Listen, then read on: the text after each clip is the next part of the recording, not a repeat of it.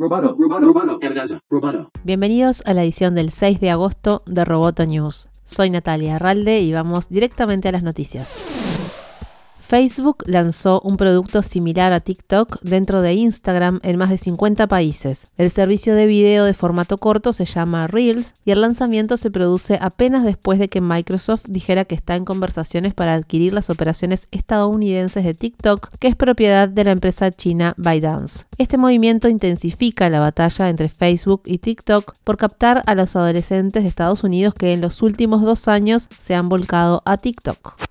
A ocho meses de su lanzamiento, Disney Plus creció su número de suscriptores a 60.5 millones, según reportó la empresa. Un crecimiento mucho más rápido que el que proyectaba la compañía, que inicialmente esperaba entre 60 y 90 millones de suscriptores al cabo de cinco años del lanzamiento. Al combinar sus tres plataformas, Disney Plus, ESPN Plus y Hulu, la compañía supera los 100 millones de suscriptores. Además, Disney acaba de anunciar que planea lanzar una nueva plataforma en 2021 con el nombre de Star que incluiría contenidos de ABC, Fox, Freeform, Searchlight y 20th Century Studios y estaría dirigida exclusivamente al público adulto. El CEO de la compañía, Bob Chapek, subrayó que a diferencia de Hulu, Star no tendrá contenido licenciado sino solo material propio. Otra noticia sobre Disney es que le puso fecha a su desembarco en América Latina que según confirmó será en noviembre.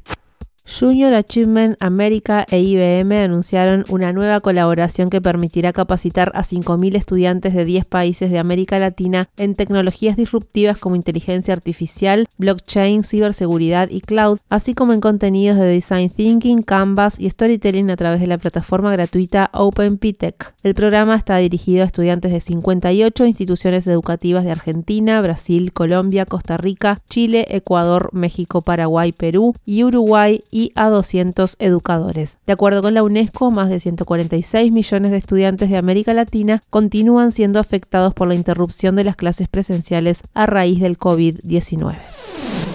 Roboto News es parte de Dovcast. Te invitamos a seguirnos en www.amenazaroboto.com, arroba amenazaroboto y facebook.com barra amenazaroboto. Hasta la próxima.